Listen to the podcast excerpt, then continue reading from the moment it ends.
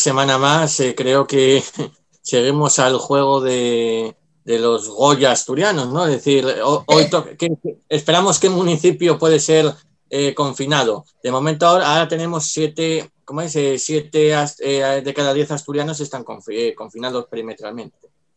Así que la verdad, los contagios siguen subiendo. A ver lo que, lo que pasa. Bueno, pero que estéis confinados perimetralmente no quiere decir que tengáis más contagios que nadie. Nosotros llevamos confinados perimetralmente desde noviembre. Sí que es verdad que Asturias es una de las comunidades autónomas donde la incidencia es menor al resto de España, claramente, eso es verdad. Bueno, ahora, voy contigo, ahora voy contigo. Eh, José Luis, desde Pamplona, ¿cómo está el humor de esta semana? Bueno, por lo menos hay una buena noticia, ¿no? Se nos ha ido un peligro mundial, ¿no? Entonces, eh, porque hoy es el programa que hacemos sin Donald Trump como presidente de Estados Unidos, ¿no? Y eso creo que es una buena noticia para el mundo. ¿Qué tal las cosas por ahí por Navarra? He visto que vacunación muy mal, ¿no? Aquí en Navarra, pues como el resto del Estado, pues no se atreven a tomar la medida que hay que tomar con lo que está ocurriendo, que es el confinamiento durante un mes que sería lo lógico, y, esa cobardía nos lleva al desastre, ¿no? Pero bueno. Bueno, luego hablaremos de, de los datos de vacunación, pero cuando hicimos el domingo en la escuela, Navarra estaba de, los, de las cifras más bajitas en vacunación porcentualmente. se ha recuperado, se ha recuperado, se ha recuperado. Sí, porque faltaban de dos días. Lo cierto es que casi todo el mundo está ya rozando el 80 o el 90% de lo que tiene. No es entendible que la, primera comunidad autónoma en potencia sanitaria, pues tengamos esos problemas, no, no lo puedo entender. Emma, desde Badalona, la tierra nuestra, ¿qué tal? ¿Cómo estás? Hola, ¿qué tal? Pues mira, aquí seguimos, confinados municipalmente. Eh, tema de datos, los de hoy no han salido, no los han publicado, van ¿Ah, tarde. no? en Badalona concretamente no. Ah, de la ciudad, dice, de la ciudad. ¿De Cataluña? Eh, ayer habían bajado, tanto el índice de reproducción como los contagios.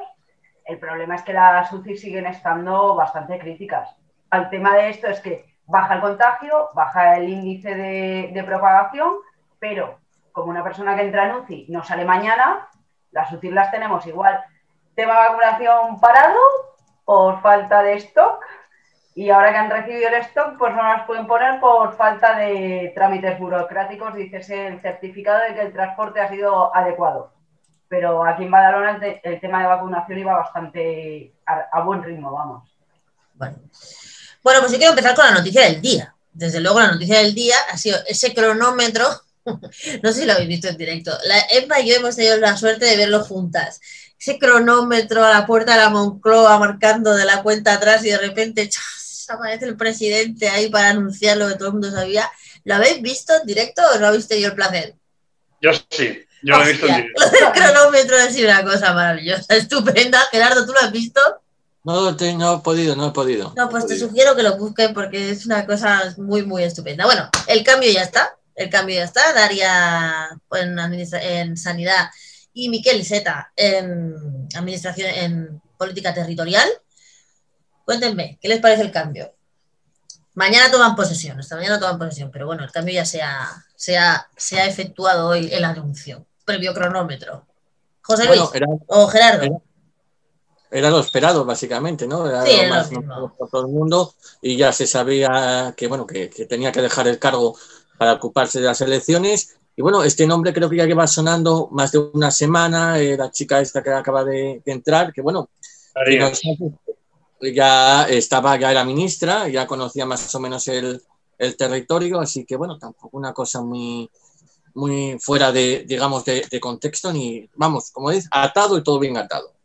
Pero, ¿qué esperáis, por ejemplo? Porque, claro, el tema de Daria en sanidad, pues, en principio ya hemos visto que, que ella ha estado bastantes veces con ella y que más o menos va a seguir la línea, pero ¿qué esperáis de Miquel y Zeta en política territorial? Ahí está el tema de los indultos volando, quiero decir, no sé, José Luis. Yo eh, personalmente me parecen bien los, los, tres cambios. O sea, creo que ella puede hacer una gran labor, especialmente si gana las elecciones. En Cataluña creo que tiene una persona con, con una mano izquierda muy, muy, muy importante. y, y Miquel Iceta, que es un nombre también de consenso. ¿no? Mira, uno de los problemas, bueno, quizás el último problema que nos quede pendiente de la transición, y yo soy hijo de la transición, eh, son las tensiones centro-periférico. Eh, creo que quizás sea, fíjate, lo que, donde estamos ahora, ¿no? Que mare mano, ¿no? Pero puede ser este el momento de solucionar las tensiones centro-periferia. Ha pasado desapercibida, pero ayer hubo una reunión muy importante entre el Endacari Urcullu y Pedro Sánchez, que además hay algunas transferencias, como por ejemplo las prisiones, pues se han, han acordado ya agilizarlo. Yo creo que es el momento de eliminar esas viejas tensiones que tanto daño han hecho, este, han hecho a este país. ¿no? En Cataluña y en Euskadi es el momento de buscar acuerdos y consenso. Emma, ¿cómo ves? Tú conoces a Miguel, igual que yo. ¿Cómo ves? ¿Cómo ves? ¿Cómo a, a, Miguel hace tiempo que lo conocemos y yo creo que un poco en la línea de lo que dice José Luis. Es un hombre como muy muy mediador, muy tranquilo, va a buscar el entendimiento. Creo que puede hacer un buen papel. Primero porque conoce, lleva muchos años en política, ya muchísimos, y, y, porque creo que conoce tanto la, desde dentro la, la, problemática en Cataluña, que es extrapolable quizá la de Euskadi un poco menos o un poco más ahora en este momento, y creo que puede hacer un buen papel. Creo también que llevaba muchos años, que se merecía pues tener un cargo más visible y estaba claro que él lo que no quería, y ya lo dijo en su momento, era presentarse a las catalanas. Y ya, puede salir, sí. Mm, las encuestas dicen que, que puede salir. ¿Qué puede hacer? Pues no se sabe, como se suele decir. Pero no me disgustan. Y bueno, lo de la señora Darias, pues estaba cantado. Como decía, no sé si ha sido Gerardo o José Luis, eh, llevarías viéndosele con ella y demás, o sea. Sí, pero por ejemplo, yo con, con Daria, eh, es la ministra de Administraciones Públicas, no podemos olvidar que los funcionarios, a ver, los desastres del SEPE, los desastres del INS, nadie atendiendo a nadie, eh, no sé, o sea, quiero decir, yo tampoco le veo a esta mujer una, una, una gestión muy brillante que digamos. No, no, yo no he dicho ah. gestión brillante, yo he dicho que estaba claro que iba a ser ella porque se la ha visto. Mm, sí, bueno, estaba ministra... claro que iba a ser ella porque se le ocurrió a alguien, quiero decir, no porque tuviera una demostrada eficacia. No, porque bajo mi punto de vista, a lo mejor es que yo no he coincidido en verla, pero así como a otros a Escribá se le ha visto, a ella se le ha visto, a esta señora yo hoy le ponía cara. Bueno, esta es que esta, esta mujer se infectó de COVID al principio de todo y como que estuvo desaparecida, Gerardo. Sí, efectivamente, estuvo un poco desaparecida. Pero quería resaltar que, bueno, que Ciudadanos en Cataluña, bueno, más eh, Inés Arrimadas, ha tendido la mano al Partido Socialista Catalán para poder gobernar. Y creo que Vox, Vox eh, también, pero eso fue un pequeño lapsus, creo que fue, nada, es decir, primero dijeron que para evitar que los independentistas gobernaran Cataluña, que darían su apoyo al Partido Socialista, pero nada, creo que esto duró nada, no llegó a durar ni media hora, lo despintieron. Pero yo creo que lo harán, ¿eh? O sea, yo creo que lo harán, José Luis. No, que no, que no, que no. Vamos a ver, yo soy de la vieja guardia. Yo viví en Cataluña en, en la época del tripartito, el segundo. El primero fue con Pascual Maragall y el segundo con Montilla. Eh, bueno, fracasé yo creo que por, la, por el infantilismo de, de, Izquierda Unida, lo que se denominaba. No sé si se ha ido. ¿Se ha ido la.? No, no, no, estamos aquí, estamos aquí. Ah, estáis ahí. No, sí. digo, el infantilismo de. de Iniciativa per Cataluña, que era. Iniciativa per Cataluña. Sí, Iniciativa de per Cataluña. Y, pero yo creo que el futuro pasa por ahí, ¿no? Si realmente en este país, España, queremos que esas tensiones que nos llevan ya varios años fastidiados en Cataluña y en, España se solucionen, tiene que ser por la transversalidad, o sea, por un acuerdo transversal. Por eso ha ido ella ahí, porque yo creo que ella tiene en mente la posibilidad de repetir, de repetir ese, ese tripartito, ¿no? Hay que solucionar las tensiones centro-periferia porque eso lastra en el futuro de España. Y harán muy bien si efectivamente lo consiguen. ¿no? yo estoy a favor del tripartito. ¿Con Esquerra Republicana? Sí, con Esquerra Republicana. Después de la gestión que han hecho de la pandemia. Sí, sí, sí, sí, sí, sí. sí. Yo, no, yo, no, yo no estoy muy, muy a favor del asunto. De hecho, de hecho Nuria, Nuria, con Podemos estamos gobernando y fíjate la que teníamos. ¿eh? yo quiero decir dos ¿y qué está pasando? Yo quiero decir dos cosas al hilo de lo que ha dicho José Luis. La primera, Iniciativa per Cataluña no tiene nada que ver con Podemos, ¿eh? ni con los comunes. Iniciativa per Cataluña es verdad que era un partido pues, que tenía sus más y sus menos, pero ahí había un partido, había gente de probada trayectoria de toda la vida, tenían también los eh, Esquerra Unida y Alternativa, que era, el PC aquí, bueno, Izquierda Unida en Cataluña, y ahí había gente con mucho peso, con mucho peso político. En Comú Pudem no tiene nada de eso, absolutamente nada de eso. Tiene cuatro, cuatro personajes que además lo que tenían de bueno, que era pues Coscubiela, Rabel y demás, se ha pegado al piro porque ahí no había quien aguantara absolutamente nada. Hasta el Nuet, que era su cabeza de lista, se fue a Esquerra Republicana en la última a ver si pillaba cacho. Entonces, quiero decir, en Comú Pudem y Esquerra Republicana nada tiene, nada tiene que ver. Y luego, eh, el mismo Illa ya ha dicho, pero lo ha dicho explícito, ¿eh? Que no iba a estar en ningún gobierno con un partido independentista. Entonces, si nos, estamos ya mintiendo antes de empezar la campaña, vamos mal. Yo creo que Illa es más, es más, o sea, él que querría, pues a lo mejor gobernar con Comú Pudem en solitario, pero si no puede, intentará gobernar con Ciudadanos en solitario, y si no puede, intentará tener el apoyo del Partido Popular. Pero lo de Esquerra Republicana, ya no porque sea independentista, sino porque la gestión de la pandemia ha sido un puñetero desastre. Desastre total, absoluto, porque además le tocó comerse al aragonés de vicepresidente con funciones de presidente. Entonces ha sido un desastre total. De hecho, nadie se ha, eh, ¿cómo te lo digo? Nadie se ha, eh, yo qué sé, o sea, a nadie le sabe mal tener que ir a votar el día 14 porque hay unas ganas tremendas de echar a esta peña porque ya no se aguanta por ningún lado. O sea, así. Emma, tú que estás por aquí. Realmente la gente eh, quiere ir a votar. O sea, quiere ir a votar por lo que dice Nuria. Llevamos con un presidente no presidente muchos, mucho tiempo que no ha tomado las riendas como las debería haber tomado, eh, tomando decisiones y además que estaba peleado todo el rato con el socio de gobierno, perdona que te corte, pero Junts per Cataluña y que Republicana estaba a matar. Eh, tomando además decisiones a salto de mata de un día para otro, sin fundamento ni médico, ni científico, ni nada. Tiene a la hostelería cabreada, tiene al ocio nocturno cabreado, tiene al pequeño comercio cabreado, que ahora los hacen cerrar sábados y domingos, no ha habido rebajas, la gente ya no sabe qué hacer. Centros comerciales cerrados que puedes decir, bueno, centros comerciales sí, pero es que dentro de centros comerciales eh, hay pequeños comercios que por suerte en estas últimas ayudas parece que los van a incluir, que hasta ahora no estaban ni incluidos.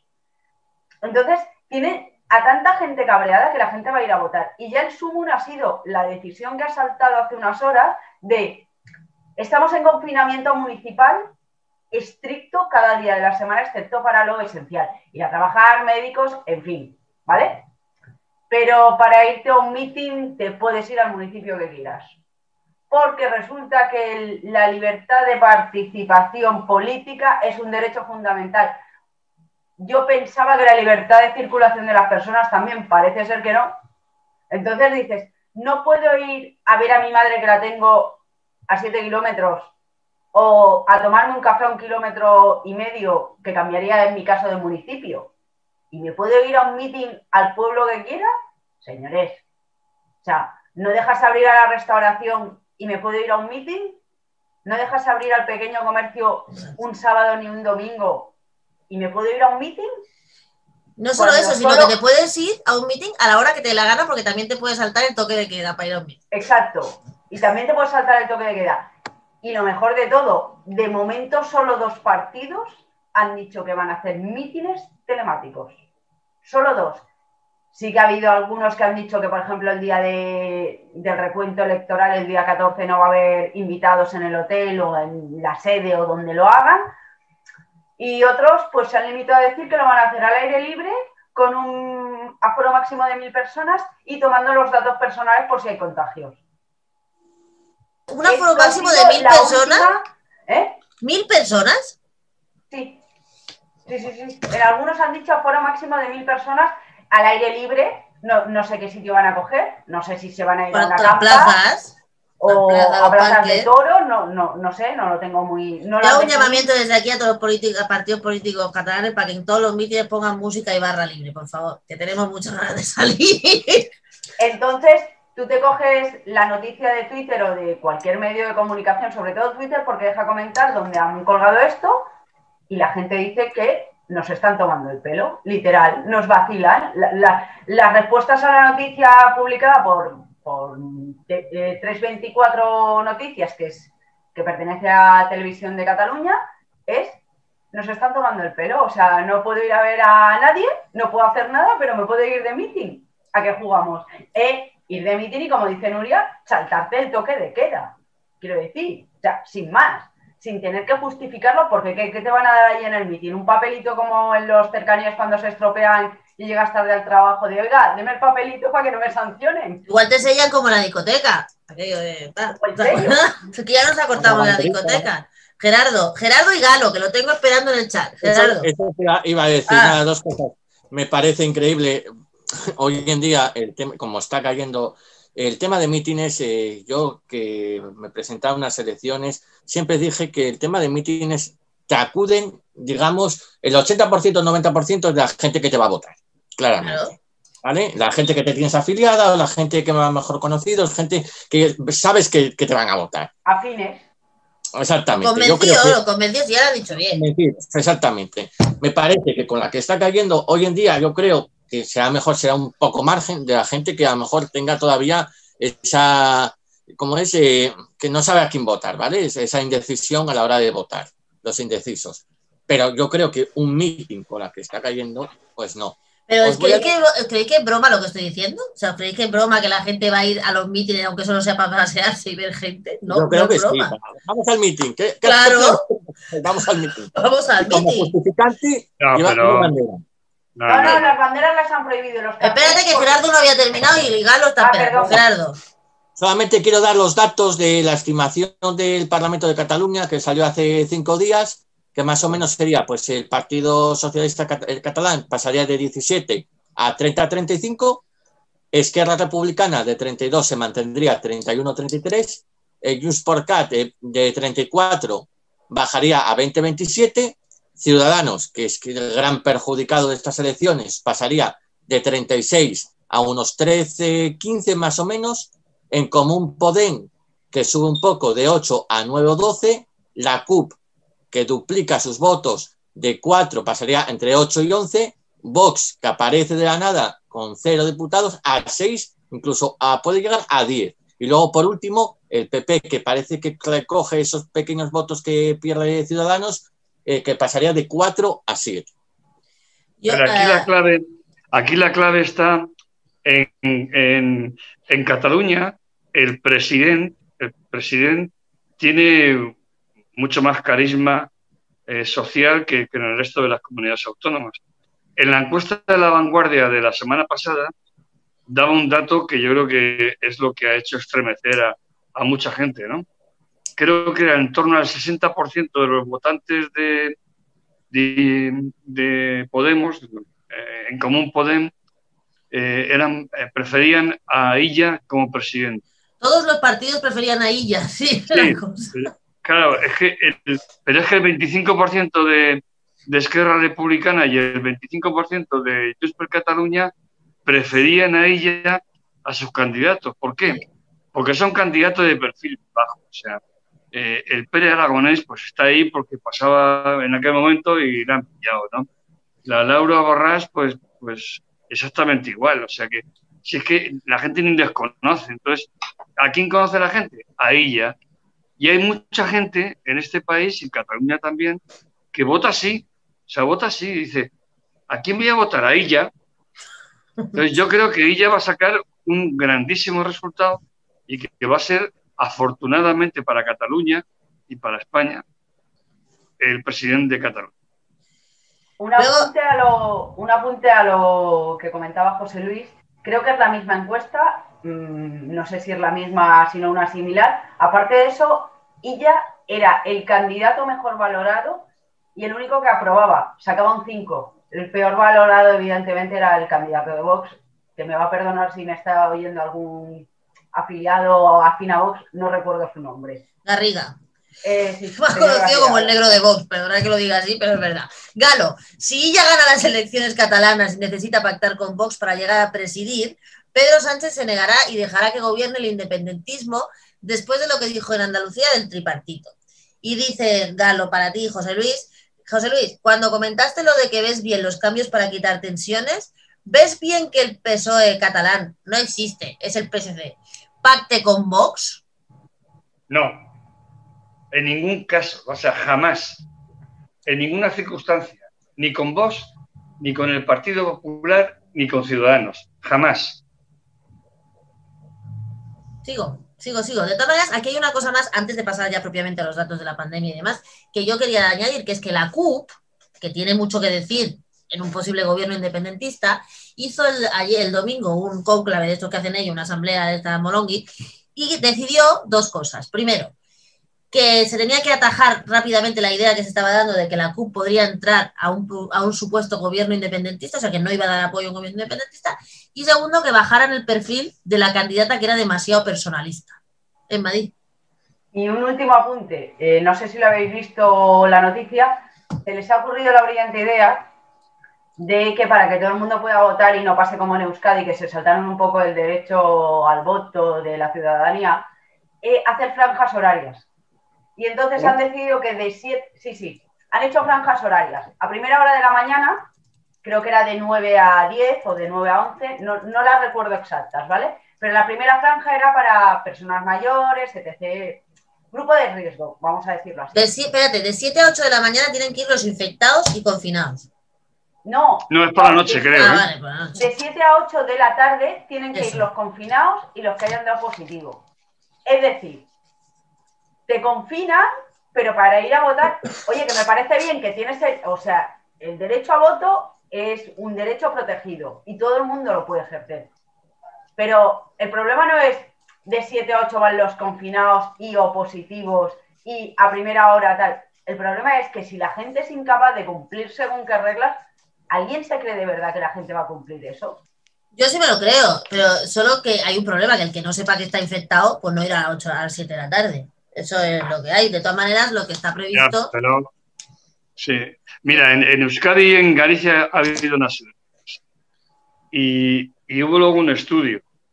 Y creo que se demostró que prácticamente no hubo contagios, porque los contagios se producen pues por cuando te quitan la mascarilla, en lugares cerrados, sin ventilación y con un tiempo prolongado. O sea, el, estudio de del Instituto Tecnológico de Massachusetts, eh, aquel que, que hablamos hace, hace un- unas semanas, decía que, que era a partir de prácticamente una hora, eh, especialmente dos horas y ya seguro tres horas. ¿no?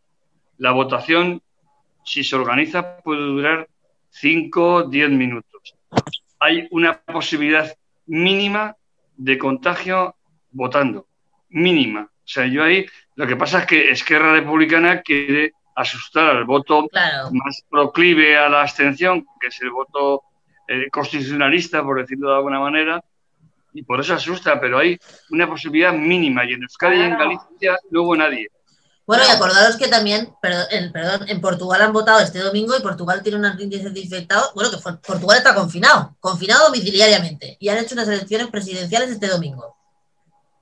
Con un 40% de votación, pero bueno. Pero es la misma que hubo en la anterior, no, no, o sea, más o menos el mismo porcentaje. Es más, ¿qué querías decir? Que, que- que no se nos olvide, que me ha venido ahora, antes de cambiar de tema, felicitar tanto a Eso, nuestra, eso. a nuestra teleoyente Paula como a nuestra compañera de tertulia Paula, porque hoy es Santa Paula. Y, hemos Y a todas las Paulas del mundo, Paulitas y Paulillas, de hemos todo. dicho, digo, se nos va a acabar olvidando. Paulitas, Paulitas, felicidades, Paulitas. No, Bueno. ahora hablando en serio, bueno, hablando en serio, continuando con el tema, eh, sí que es verdad que lo de los infectados y tal, o sea, es muy difícil, pero realmente el tema es que hay mucha gente que lo que no quiere, por mucho que le vayan a hacer test de antígenos y demás, es estar en la mesa. Hay gente que ya está buscando, porque yo he leído tweets de qué excusa puedo dar para, qué le tengo que decir a... y ya han dicho que os lo tienen. Pues yo me ofrezco voluntaria, tío. Yo no entiendo por qué no han tirado de voluntaria. oye, una pregunta. Eh, eh, la gente que trabaja en hospitales, que trabajan ocho horas y algunos bastante más, bastante más. trabajan cada día, cada día, no un día. Pero José no solo eso, sino. A 14 horas. Pero José Luis no eso, es las cajeras que están todo el día en la misma posición en la que está el que estaba, que va a votar, a votar cogiendo dinero y no sé qué y no sé cuánto. Quiero decir, a ver, la gente también. mi madre que se mueve el transporte público cada día, mi madre se mueve el transporte público cada día que va a petar. Estos últimos días ha habido problemas aquí por una supuesta huelga de celo de los maquinistas. Han ido los cercanías de, la, de las líneas a reventar al punto que ha habido quejas, denuncias y demás. O sea, yo entiendo que la gente, yo voy a ser muy sincera, yo tenía claro que si me tocaba mesa, yo me iba, yo, yo hubiera pedido el papel. ¿Pero por qué? Porque yo pertenezco a un grupo de riesgo. Y yo llego a mi oncólogo y le digo que voy a estar en la mesa 14 horas y ni test de antígenos ni nada. Me dice mi oncólogo que si me he vuelto de la olla. Es más, pero si no, a ver, no me deja, no me recomienda, o sea, hacer nada. Yo en Navidad le dije que había ido de compras y lo primero que hizo fue y le dije, no, perdón, me he ido a dos tiendas a un centro comercial al aire libre, he estado menos de tal. Ah, bueno, vale. O sea, yo entiendo que hay gente que no, pero por un tema médico. O sea, yo ya no porque me en el COVID, no, porque a mí me veía un constipado y es una bronquitis que estoy dos días ingresado, tres luego en un hospital. sí, Emma, pero tú es tu caso, pero aquí hay mucha gente en este país que está utilizando el COVID para todo. ¿Sabes? Pato. no quiero ir a la mesa el COVID, no quiero ir a votar el COVID, no quiero ir el COVID. Y en este caso, yo te juro, si hay alguien que no quiera ir y quiere que lo cambie, yo me ofrezco voluntaria, aunque solo sea por tener un día diferente. Me voy de tema, me voy a los datos del COVID, precisamente en España, hoy. Los datos no tienen, vamos, no dejan lugar a dudas. Hoy tenemos notificados en España, en esta semana, ¿eh? En esta semana, 259.000 75 nuevos casos de COVID, que son un 11% más que en los últimos siete días. Tenemos hospitalizados en esta semana 30.815 hospitalizados, que es un aumento en los últimos siete días del 27,5%. Tenemos 4.433 personas en la UCI, que es un aumento en los últimos siete días del 30%. Y tenemos muertes notificadas esta semana, esta semana, de 2.000, esta semana estamos a Marte, en los, bueno, últimos siete días, este, de 2.626 fallecidos, que es un aumento en los últimos siete días del el 76,2%. Me, voy a, me vais a permitir que haga, que haga una pequeña referencia también al, al tema de las vacunas. Estamos en total, en España hemos administrado el 95,9% de las dosis que teníamos, que en números totales son eh, 1.291.216 dosis. La comunidad que más ha vacunado, Canarias, Murcia y Comunidad Castilla-León, y por abajo, Melilla, La Rioja, Cataluña, Ceuta, Cataluña y País Vasco. Estos son los datos. ¿Quién quiere comentar? Un apunte a lo de las vacunas en Cataluña y en algunas comunidades. Cataluña, Andalucía y Madrid desde finales de la semana pasada están sin vacunas. Dicho por ellos, ¿eh? por los gobiernos. No, la, la Generalitat hoy lo que ha hecho es que solo vacunaba de segunda dosis, que ya no vacunaba de primera dosis. Mira, mm. vamos a ver. Eh, a principios de diciembre, toda, toda la comunidad científica, todos los expertos, le decían a, a los gobiernos, al gobierno central y a los autonómicos, no podéis flexibilizar las medidas para salvar la Navidad. Es una locura. Nos lo advirtieron por activa y por pasiva. Un día sí, otro también, 24 horas al día advirtiendo. No hicieron ni puñetero caso. Y ahora viene la muerte anunciada. O sea que lo que ha pasado ahora, lo que está pasando ahora, estaba advertido. O sea que realmente yo hoy en, el artículo lo señalaba, ¿no? Si en una empresa los directivos llevan a la quiebra a la empresa o la, dejan en una situación tremenda, los despiden. Pero es que si hacen un desfalco o hacen algo ilegal, los enjuician. ¿Por qué a los políticos no? Porque los políticos de este país, todos los políticos, nos han llevado a esta situación porque estaban advertidos de que iba a pasar lo que está pasando. Y yo no quiero que se vayan de rositas. O sea, que, por eso digo que probablemente habrá que enjuiciarles cuando acabe la pandemia. No se puede consentir esta situación. Estaba advertida por activa y por pasiva. No hay derecho. Gerardo. No, bueno, no sé si sabéis que, que ha sido eh, noticia que están desperdiciando por, eh, culpa de las jeringuillas. Eh, una dosis. Esa una dosis. Eso. Voy a hacer un chiste, un chiste asturiano. decimos que las dosis las tiene que echar un escancerador de sidra, ¿no? Porque en la botella de sidra sacamos seis culetes de ¿vale? Entonces, de la dosis se tienen que sacar seis. Es una pena que con los millones y millones y millones de, digamos, de, dosis que estemos desperdiciando una. Y luego hay una anécdota que yo creo que, es bien conocida y que está en boca de todos, que si el GEMAT, que si alcaldes, que si políticos. Siempre dijimos eso de, bueno, que se, que se vacunen primero nuestros políticos, ¿no? Y ya luego nos vacunamos, nos vacunamos nosotros. Ese era el chiste que se contaba, José Luis, tranquilo, tranquilo, que veo yo. Era el chiste que se contaba, es decir, primero que se vacunen los políticos y así es que nos vacunamos nosotros yo creo que, esa vacuna es eficaz porque hay algunos políticos que se están saltando la, norma, ¿no? Porque ya viste los alcaldes, alcaldesas que, de diferentes sí, ahora, ahora, vamos a comentar eso. de diferentes partidos, que tanto el Partido Socialista, el Partido Popular y demás, que, están vacunándose. De hecho, aquí en Castrillón hay una concejala que han suspendido temporalmente eh, por haberse vacunado. Era eh, liberada sindical y eh, se ha vacunado. Y ahora el Partido Socialista, que de aquí de Asturias, la FSA, creo que la ha levantado el castigo, porque decía que, estaba bien, que no había hecho nada malo fuera de sus parámetros. Pero ¿sabes por qué las dosis, no? Porque hay que utilizar una jeringuilla que no he comprado. Pero no, jeringuilla que, por cierto, se produce en Aragón. Un tipo de jeringuilla. O sea, el tema de la jeringuilla también tiene tela. Resulta que para la sexta dosis, a ver, las jeringuillas para que la gente lo entienda. Las jeringuillas de 2,5, que es las que están usando, llevan unas rayitas. Y las de 1 llevan las rayitas más precisas, dijéramos, para apurar las dosis, los, mililitros. Vale.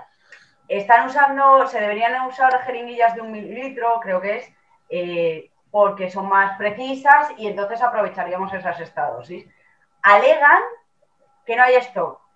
Yo a título personal y a título prueba puse comprar jeringuillas, uno, en Google.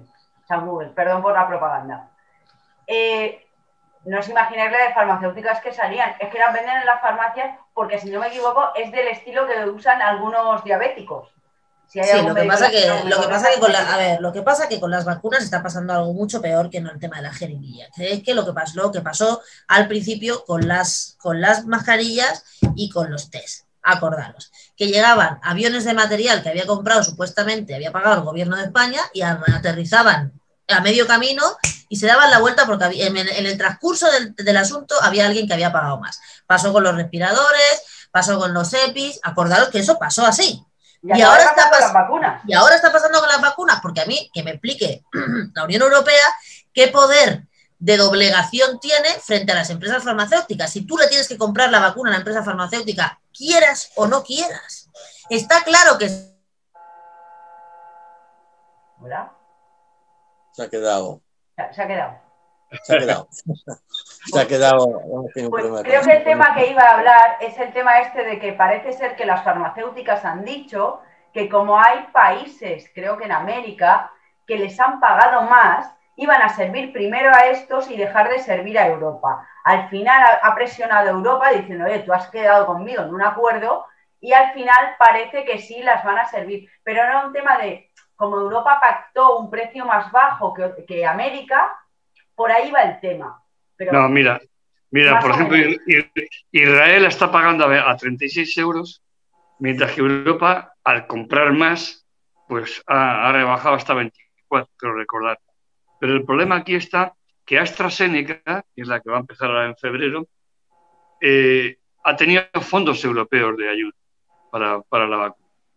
Y además circula por Europa. Entonces, a mí me parece muy bien lo que han hecho hoy la Unión Europea. Le ha dicho, no, no, tú quieres guerra, quieres guerra, no nos vas a suministrar lo que tenemos acordado, pues te ponemos límites a, a tu circulación. Y además te llevamos a los tribunales porque te hemos unas ayudas que, que no han generado un beneficio para la Unión Europea. O sea, yo creo que con, esta gente, con, con, las... Quizás sea bueno lo que está pasando para ver si de una puñetera vez ponemos firmes a las farmacéuticas. Son los jefes de la barraca.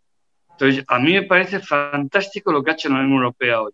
Mira, hay, hay pocas veces que puedo aplaudir, pero esta vez les aplaudo. Habéis oído, imagino que habéis oído la última noticia de la lo leo porque lo quiero leer bien, ¿vale? Plitidexina, que es un, es un fármaco oncológico, que parece ser que han descubierto que es una, leo textual, ¿vale? Aplidin, el antiviral de la española Farmamar, reduce casi al 100% la carga viral del COVID. Sí, sí. Parecen buenas noticias. No deja de ser un fármaco oncológico que se emplea en los mielomas y parece ser que está funcionando. Mm, a ver qué pasa de ahí.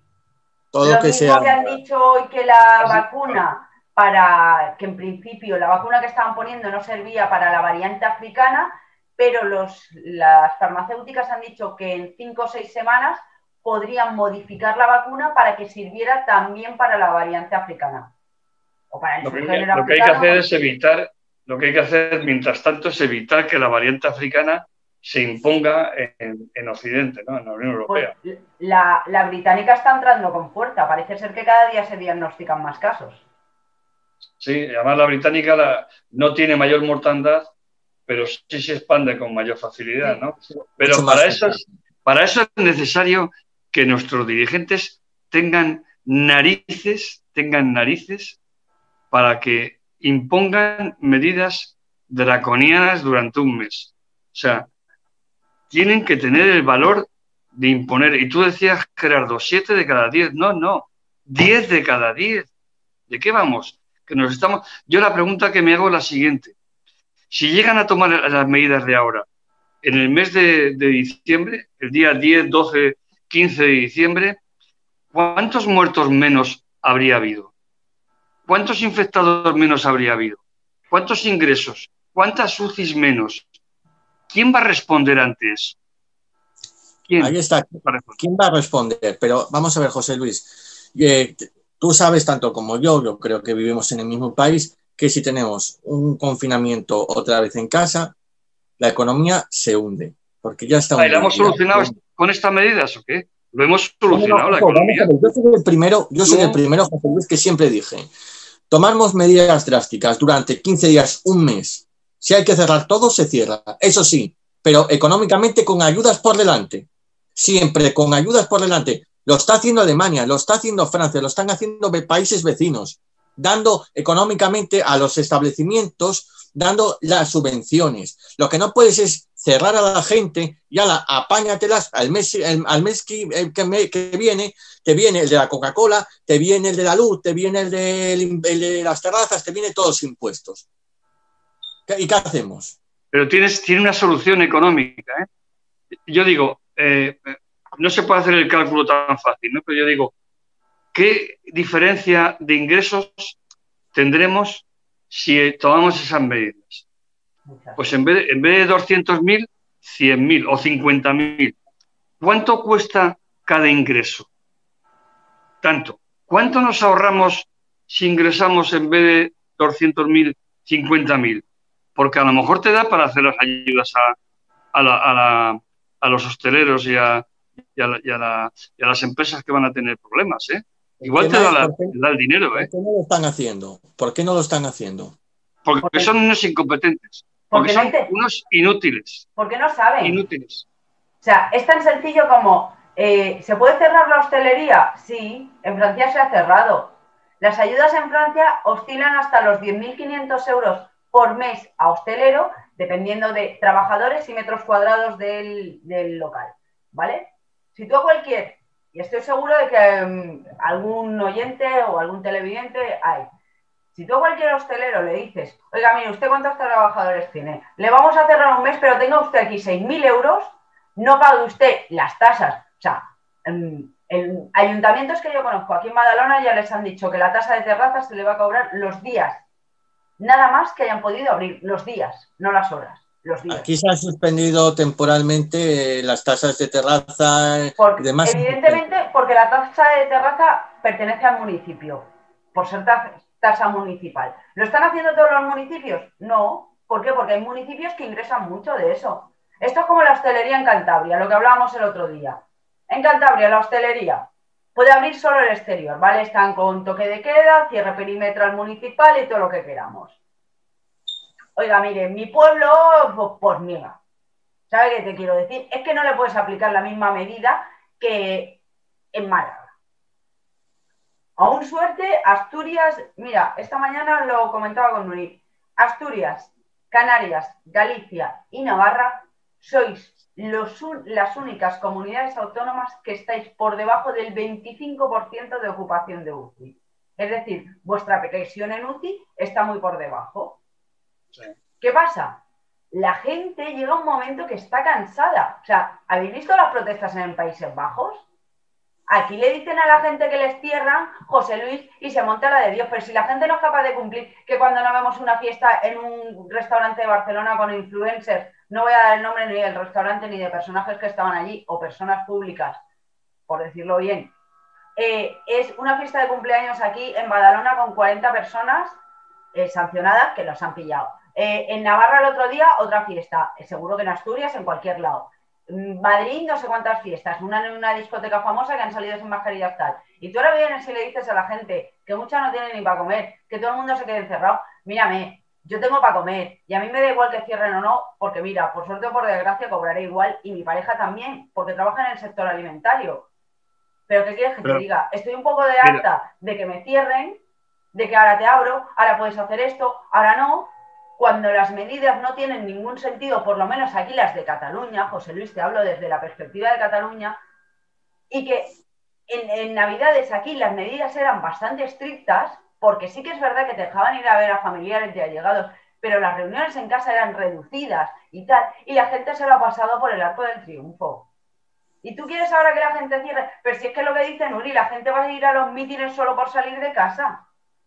Si es que, ¿qué, qué- Mira, qué pero- haces un fin de semana? Aquí en Cataluña un fin de semana o te da una vuelta por el Mercadona A la hora del patio. o, o- o ya. Va, el Ah, va a ser la hora del patio. Bueno, La hora del patio de es que una, de una a tres y media. Ya he vuelto, perdón, es que se me saltó el automático y se fue el modem a la porra. Perdón, Ah, muy bien. perdón. Quita la secadora, el horno y todo lo que El tengas. lavaplatos, todo lo que te había puesto, ya está. Oye, Luis, estuvimos casi perdón. tres meses confinados, ¿eh? Y no nos pasó nada, no nos murimos de ascos. O sea, Pero la gente el ya tema sabe de está. qué va. Ya, ya. Pero te voy a decir una, una cuestión sobre el tema de, de las terrazas, ¿no? Eh, está demostrado, porque ya cada vez sabemos más del virus, que donde se transmite realmente es en interiores, más que en exteriores, ¿no? Si se, si se guardan las medidas de, de seguridad. Entonces, por ejemplo, yo, yo hace 10 años tuve que ir varias veces, durante varias ocasiones, a Belgrado. Y fui algunas veces en invierno, que ayer invierno es de nariz. Y ahí la, primer- la primera vez que vi en las terrazas calefactores. Claro.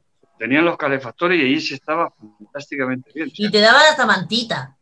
yo, yo, por ejemplo, soy partidario de mantener los exteriores, obligando a cumplir las normas de seguridad. O sea, que tú te comes y tal, te pones, te subes la, la mascarilla, bebes el café, te subes la mascarilla y la distancia.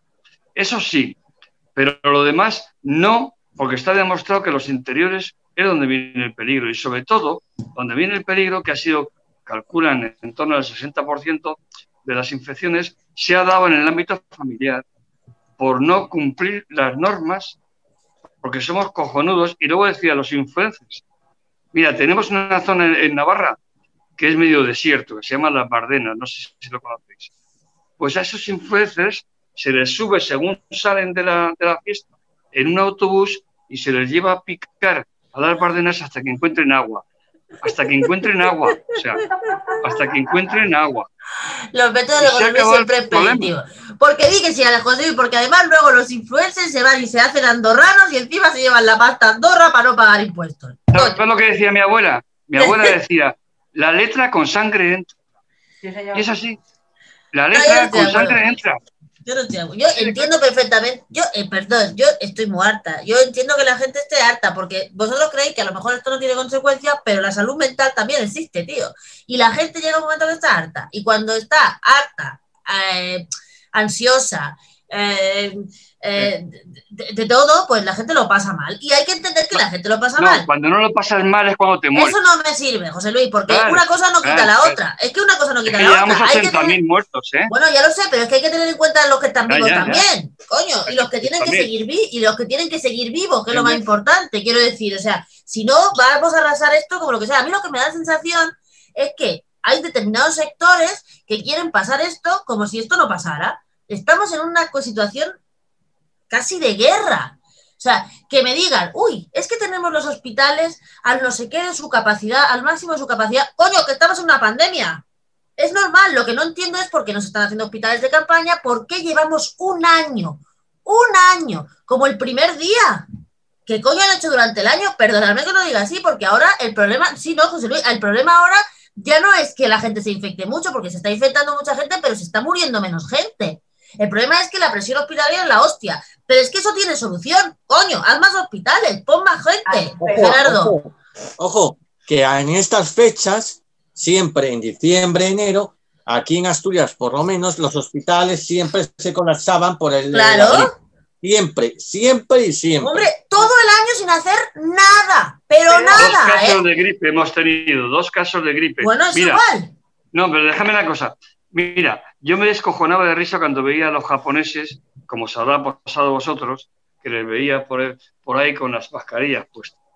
Sí. Bueno, pues ese es el futuro. No ese estoy el dispuesta. No estoy es dispuesta. el. No, señor, no estoy dispuesta. ¿Por qué tiene que ser ese el futuro si Ya, nunca ha ya. sido nuestro futuro? No estoy dispuesta. ¿Por qué tengo que hacer yo todos los sacrificios y la administración no hacer Porque se ninguno? ha demostrado de que la gripe en este país se daba porque no, te- no tomábamos medidas. Pues a mí me da igual, yo no, me, yo no he cogido la gripe Claro. en cinco años, ¿por qué tengo que ir con mascarilla? Yo no he cogido una gripe en mi vida. Porque nos ahorramos 10.000 muertos al año. Pues mira, lo siento mucho, pero la gente se tiene que morir de algo. O nos tenemos que Ah, morir en vida. No, ni solidario ni nada. ¿Quién- eh, pero ¿quién es solidario conmigo entonces? O sea, yo, te- yo soy joven y tengo que ir con mascarilla para que no se muera una persona de 90 años. Pues mira, a ver lo que quiere que te diga. La gente se muere de cosas. Porque para insolidarios son insolidarios con los enfermos de cáncer que se están muriendo de no estar diagnosticados. Sí. insolidarios con la gente que nos está, eh, nos está eh, operando de operaciones normales porque tenemos los hospitales colapsados y nadie ha puesto una puñetera cama más de hospital en lo que llevamos de pandemia. Pe- Perdón, ahí te voy a cortar. Ha habido sitios donde sí se han puesto. En Valencia, si no me equivoco, el Zendal, tan criticado. Será muy criticado el Zendal, pero ha hecho un hospital. Aquí en Badalona se ha abierto una ala nueva. No ha hecho un hospital, me ha hecho una nave, coño, si no hay ni profesionales siquiera. Es una Sí, la, la Aquí en Ayuso, la Badalona- Ayuso ha hecho un... Aquí en Badalona del se ha Zendal. hecho, se ha hecho eh, un anexo al hospital de Canruti y demás. Pero hablabas tú de José Luis de muertos. Y alguien 80.000. podría mirar el dato la sema- para la semana que viene, porque hoy apenas nos quedan 10 minutos, si no voy mal, eh, de en cuánto habrán aumentado los suicidios de gente No, Eso no en importa. O sea, eh, las consultas psicológicas barras psiquiátricas por cuadros de estrés, ansiedad, depresión y demás están en aumento. Nadie, nadie se para a pensar, ya no en los mayores, en centros de personas con discapacidades, sobre todo mentales. Yo tengo una amiga que lleva un año sin ver a su hermano que está en un centro por precaución. Porque Mira, es enfermera y no lo puede ver. No, José Luis, o sea, la gente sufre y entiendo Sí. tu postura, pero también está la postura del resto.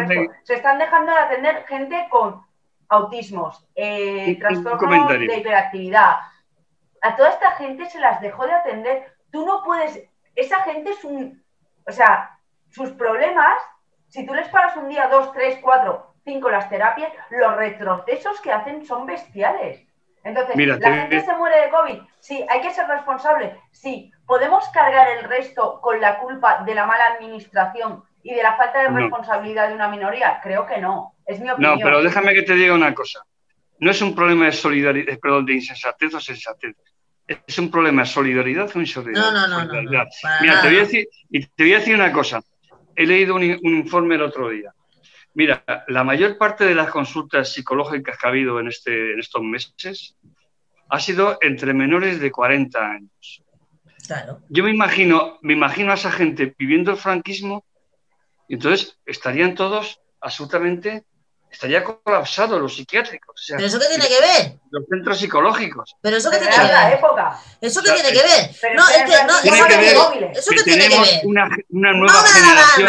Una No, nueva señor. generación Yo soy de esa que no generación. valen no para es nada. cierto. ¿Sabes lo No que no vale? Que nadie se ha volteado a ver nunca Para las nada. generaciones de jóvenes. Tenemos unos, unos, unos empleos precarios de mierda. Una educación para de mierda. Nadie se ha ¿Qué volteado nunca a vernos. Lo siento mucho. Nos- nadie vosotros por lo menos tenéis una perspectiva de trabajar hasta en la misma fábrica hasta jubilarse y compraros un piso. Y si si os iba bien hasta una segunda residencia. Nosotros no tenemos ninguna perspectiva de futuro. Ya no. Es, es así. Y encima ahora tenemos que meternos en, en- a enterrarnos en vida para que vosotros sigáis viviendo mejor. Pues la verdad es que no, porque además es falso que tenga que ser el- elegir entre la economía y la vida. Es mentira. Aquí lo que es un problema, como siempre, de dinero. Hay que invertir más dinero. ¿Por qué los alemanes no se confinan? ¿Por qué los suecos no se confinan? Porque tienen una sanidad 80 veces mejor que la nuestra y hay para todos. Y hay para todos. Aquí lo que, te- lo que queremos es que los de siempre sigan ganando pasta, como siempre, a costa de los de siempre. Y no gastar ni un euro más, porque aquí el gobierno de España no se ha gastado ni un puto duro en la pandemia. Lo estamos gastando los ciudadanos. Ah, sí, los ERTES que hemos Los aprobado hoy. ERTES que- son el paro. Los ERTES son el paro, ¿vale? No, No. no engañéis más a la gente. Los ERTES son no. parados de dentro de tres meses. Lo son, lo son, José Luis. Los ERTES son el paro. Y además, los ERTES los aprobó el, el gobierno de Mariano Rajoy, si yo mal no recuerdo esa reforma laboral. ¿Vale? Así que los ERTES son el paro. Entonces, no se ha invertido ni un euro. Las restricciones a cargo de las personas. El tema de los desahucios a cargo de los propietarios. El tema de, las, de la hostelería a cargo del propietario. Este gobierno no ha invertido nada. Cero. Es que además no lo digo yo. No, no, es que Una además alusión a Galo. Una alusión que me ha hecho Galo. A Mira, Galo. Galo. Mira, Galo, yo soy, yo soy jubilado, efectivamente. Te puedo asegurar que si yo no, no fuera jubilado, si yo trabajara en una empresa, yo estaría opinando lo mismo que opinaba. Por ejemplo, yo tengo un hijo, que lo he comentado alguna vez, que trabaja en una, una- una sala de conciertos, la central, que es la más importante de Pamplona. Lleva desde marzo en ERTE. Y a pesar de eso, yo opino lo que opino. Y te voy a repetir, Galo, y opinaría lo mismo si estuviera trabajando en una empresa. Ahora, Mira, José Luis, te voy a dar un, un- un Pero tema. un momento, déjame, déjame verme un segundo y te doy el tal, que es que, está, que hay un comentario de Miguel, de nuestro compañero de Arras, que lo quiero decir. Eh, Miguel, Miguel dice, buenas Miguel, ¿eh? Buenas noches, tenemos un serio problema en este país, al señor presidente del gobierno le interesan más las elecciones catalanas que lo que pasa con el COVID. Y sigue diciendo, y lo de la hostelería mete miedo, menos mal que nosotros cerramos la cafetería cuando empezó el COVID, que si no estamos en la ruina total. Emma. Mira, José Luis, lo que dice Nuria del dinero, tú fíjate si es triste. Eh, hizo una campaña la Asociación Española contra el Cáncer, porque parece ser que se han dejado de hacer en ciertos hospitales, barras, vamos, no ni por comunidades, yo creo que va más bien por hospitales y demás. Se han dejado tanto de diagnosticar como de tratar en algunos casos a pacientes oncológicos. Ojo, lluvia. Yo tengo la gran suerte de que voy por la privada. Y digo la gran suerte, uno, porque me la he podido pagar siempre, y dos, porque a mí no me han dejado de dar ni un tratamiento, ni me ha dejado de hacer una prueba, ni nada. O sea, nada. Pero hay mucha gente que sí, porque resulta que como ahora todo es COVID, pues oye tú, si tienes una biopsia, pues te la abrazan. En algunos, además- sitios, en algunos sitios, no en todos, insisto. Eh, te aplazan la biopsia y a lo mejor cuando te diagnostican te dicen que tienes una metástasis y que te quedan en siete días. Pues es muy triste que no se esté invirtiendo, como dice Nuria, en sanidad, porque no todo es COVID. Y quien te dice un cáncer te dice otra serie de enfermedades, sí, sí. las hay degenerativas, cuidado. no, hay mil historias. O sea, Pero no solo es muy eso, triste Emma. que el otro día un amigo me comentaba, yo si pudiera salir en la moto, es que no sé si me iría a dar una vuelta, porque claro, a lo mejor tengo un accidente y no tengo sitio en la UCI. Eh, mi amigo, y Nuria lo conoce, tiene Sí 46 tiene. años. Tiene sitio en la UCI. Claro que tiene, pero no solo los ERTE. Los ERTE, ojalá todo el mundo estuviera en ERTE. Y la gente que está sin cobrar nada desde el mes de marzo, porque no hay ni ERTE ni nada. Es que, por favor, o sea, estamos en un país pobre y no podemos aplicar políticas de país rico. O sea, podemos aplicar Pero- políticas pero de país has- rico Nuria, que has, has dicho que no pone nada de dinero. ni Falso. un puto duro. Falso. Ni un puto duro, José Luis. Ahí está la, ahí están las ratios de la, de- de la Unión Europea. No, Somos Nuria. el país que menos ha invertido desde que empezó la pandemia. Por favor, que son datos de la Unión Europea. Desde los ERTES hasta el ingreso No, mínimo vital. no, ni lo Pero si mínimo el ingreso mínimo vital menuda estafa, por Dios. han rechazado de cada seis de cada seis solicitudes, cinco han sido rechazadas. Nada, no es cierto. No es Sí, cierto. sí, sí, lo dijo ayer el escriba, lo dijo el lo ministro, dijo joder. Valle, Lo dijo ayer. Seis los cinco de cada seis habían no, no, no. denegado. Aquí la cuestión es, de cada seis que les correspondía, ¿han desechado cinco? Pero además, No, es que No, eso no, no, no. es lo que hay que invertir en, en, en, No, en- no, en- es que calidad para la gente. el ministro No, Escriba no, dijo no, no, no. textualmente de cada seis No. personas que les tocaba que han presentado la solicitud, cinco han sido rechazadas. Cuidado, Pero que además da igual, De es que, es que esa no, no, es la inversión pero que no, pero no. necesitamos. No, pero no, no faltéis a la verdad. O sea, Pues de sí, cada, seis de cada seis presentadas, cinco no les correspondía. Y por tanto no les han pagado. Pero vamos, Lógico, lógico.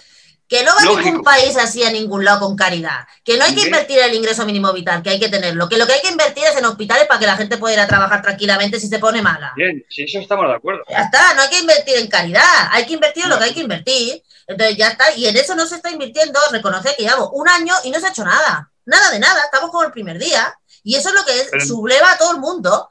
Porque eso es un salud hecho. pero os lo voy a dejar muy clarito. Entre salud y economía. Es falsa Yo- esa disyuntiva, yo José siempre, Luis. Yo siempre, yo siempre optaré por. Hombre, claro, porque sin salud no Claro, tal, pero es que la- esa disyuntiva es falsa, José Luis. Es que esa disyuntiva es falsa. El dinero está para gastarlo ahora, en salud. La economía está para gastar ahora el dinero en salud, porque si no, no hay economía. No en Ahora guardarse la pasta. europeos. Ahora vienen los fondos europeos. Sí. Bueno, los Oh, fondos europeos falta un año y medio para que lleguen, ¿eh? Un año y medio para que llegue. O sea, habrá pasado un año y medio de pandemia para que llegue el primer euro. Ojo, ¿eh? Y mientras. Ya, pero eso no es culpa de España. Bueno, yo no digo que sea culpa de España, pero España se podía endeudar y no se ha endeudado nada. Nada. No Pues no nos ha invertido. Hemos tenido falta de planificación con las mascarillas. Luego, falta de planificación con las PCRs. Ahora, con las jeringuillas. ¿Por qué? ¿Porque no te quieres gastar un euro? Es que no te quieres gastar un euro. O sea, tiene- sale el Ayuso diciendo que ha comprado no sé cuántas dosis de, de- digo, perdón, unidades de jeringuillas a costa de, del, del presupuesto de la comunidad. Y todo el No mundo todas la las critica. comunidades autónomas, ¿eh? En Madrid se ha pasado eso, pero por ejemplo en Navarra no. En Navarra, En Navarra no pasó, pero sois menos. Pero aquí en Cataluña, ahora nos de- Pero no quedamos todos. sin dosis. Pero aquí ahora en. Cataluña, ahora nos quedamos sin dosis, pero sí, eh, o sea, sin vacunas porque el uno nos sirve, porque no sé qué. No invertimos, no damos ayudas a los autónomos, ni a la hostelería, ni a nadie, pero ojo, lluvia, que nos vamos a gastar un pastizal en unas elecciones. Venga, señores, ¿las elecciones no podían esperar a mayo? Pregunto. Yo no ¿eh? creo que pudieran esperar ni cinco minutos las elecciones, pero bueno, voy, voy a pasar Yo- de yo tema porque yo no quiero que Gerardo se quede sin hablar del sindicato, porque el otro día dijo, de esto hay que hablar, y yo digo que sí que hay que hablar. La No, noticia. no, eh, como nos queda muy poco tiempo, voy a hacer. No, no, no, sí, no, hay que, bueno, pero podemos alargarlo un poco más. Tú a tu tal y hablamos del breve sindicato. resumen. Bueno, eh, me sorprende que suspenden palabras textuales del mundo, vale, del periódico El Mundo, suspenden el ingreso en prisión del ex líder sindical minero José Ángel Fernández Villa por el deterioro general de su salud. Vale, el señor Villa, vale, os voy a poner antecedentes, era el cacique del Hola. sindicato Soma eh, UGT, aquí en Asturias. Eh, no hubo, eh, digamos, un presidente de Asturias o un alcalde que no estuviera supeditado a lo que dijera Villa. Eh, se hizo mordidas, porque ahí están mordidas de las subvenciones que recibía el carbón asturiano, que se lo llevaba. En el año 2012, en el año 2012, con la amnistía que hizo Montoro, Villa declaró casi un millón de euros. Espera un momento para que la gente lo entienda. Este hombre estaba para entrar en la cárcel condenado ¿por qué? Por prevaricación. Por prevaricación. La apropiación indebida de 2.234.000 euros del sindicato, ¿vale? Del sindicato El Soma, que es el sindicato obrero Sí, minero. Pues este hombre ahora pues eh, ya tiene una edad y eh, durante estos años ha ido con su mujer al juzgado, como que ya no estaba bien de la cabeza. Eh, una ¿Os acordáis de Julia Muñoz cuando cogía el pañuelo y se, bueno, ante el juez y se hacía como que le caía la baba, pues algo parecido, ¿no? Algo parecido. Luego bailamos sevillanas y, y demás, ¿no? Pues este señor yo creo que le está pasando una cosa parecida después de llevar casi un millón de euros en una amnistía fiscal que en su momento declaró que, que, lo había hecho su madre, que era una herencia recibida de su madre, que tenía un bar en Tubilla, ¿vale? O sea, es decir, es, eh, horroroso. Este señor fue el mayor cacique que hubo en Asturias, ¿vale? Sí. Eh, y quien estuviera en contra de él, quien estuviera en contra de él, no era nadie. Este señor fue el jefe del, del, del, Partido Socialista en Asturias, está claro. Fue el jefe del Partido Socialista en Asturias. El jefe no del movimiento. Sí, es no, el movimiento? A ver, ilustrarnos porque nosotros no hemos vivido tanto la política del norte. ¿Qué es el movimiento? No, digo el movimiento por lo de franquismo, vamos. Ah. Era, Villa era un franquista, ¿no? O sea, era socialista, pero tenía las, las prácticas franquistas. ¿no? Villa, Villa fue una persona que dijo que antes de que se, eh, se ponía a dar mítines a los mineros y fue el que levantaba el puño en alto cantando la internacional en Rodiezmo, porque en Rodiezmo, aquí en León, cerca de Asturias, se celebraba todos los años en septiembre. Con Alfonso Guerra a su lado. Joder, lo estáis arreglando, ¿eh? Era eh, Rodríguez, venía Zapatero, Felipe y todos en puño en alto cantando la internacional. Eh, pues, este señor eh, dijo una vez, antes de que se cierre un pozo, antes de que se cierre un pozo, va, tendrán que pasar por encima de mi cadáver. ¿Vale? Eso fue lo que... Pero luego, pero luego, a su vez, estaba afirmando lo que hoy sabemos que era el cierre de la minería. Porque ¿De dónde se supone que sacó el millón de euros que luego declaró? Pues de las mordidas. De las ayudas europeas. De las ayudas europeas. De las ayudas europeas que recibíamos en Asturias con el carbón. Entonces, la noticia es que no ha entrado a la cárcel porque, está, porque ya estamos mayor. No, Exactamente, no, el por el deterioro. Ha ido a un psicotécnico, como digo yo, a pasar. Como el coche. Que, que, que, está, que, que no, esta persona no puede ir a la cárcel. Es tipo Julián Muñoz, ¿sabes? Está haciendo el paripé tipo Julián Muñoz, pero eh, parece que se le olvida, que, que no, no, es capaz de decir palabra y demás. Este señor, ya le digo, eh, fue el mayor cacique de, de, de, Asturias. Se hizo un geriátrico donde estaba trabajando su hijo, estaba trabajando casi toda la familia ahí, eh, amigos, él colocaba a todo el mundo.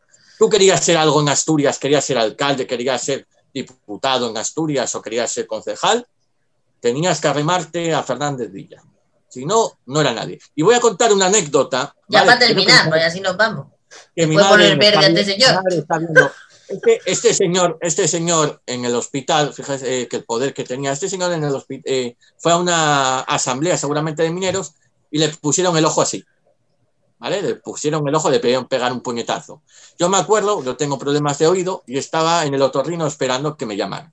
Pues eh, trajeron a este señor en una silla de ruedas, de aquella, lo apartaron en una esquina, mandaron salir de toda consulta, ¿vale? Que tiene tres salas el otorrino, mandaron salir a todo el mundo de la sala para meter a este hombre. O sea, fíjate el poder que tenía. Mandaron a sacar a todo el mundo de la sala de, de, digamos, de, de los oftalmólogos, de, de, la, de la urgencia, donde sea. Eh, para que este hombre entrara. ¿eh? O sea, es, es, pues es, fíjate lo que le pasó al del puñetazo, tú. Imagínate, digo, imagínate lo que va a hacer. Pero bueno, pues con este parequínico que le hemos hecho, después de haber puesto a parir a este señor, pues nos vamos porque ya nos hemos pasado de tiempo. La semana que viene no me olvido del tema del muro, que yo sí quiero, que yo sí quiero comentar, porque además todavía colea. Hasta aquí hemos llegado esta semana con debate tan apasionado. Os esperamos el jueves en Política Covidiana con Paula, con José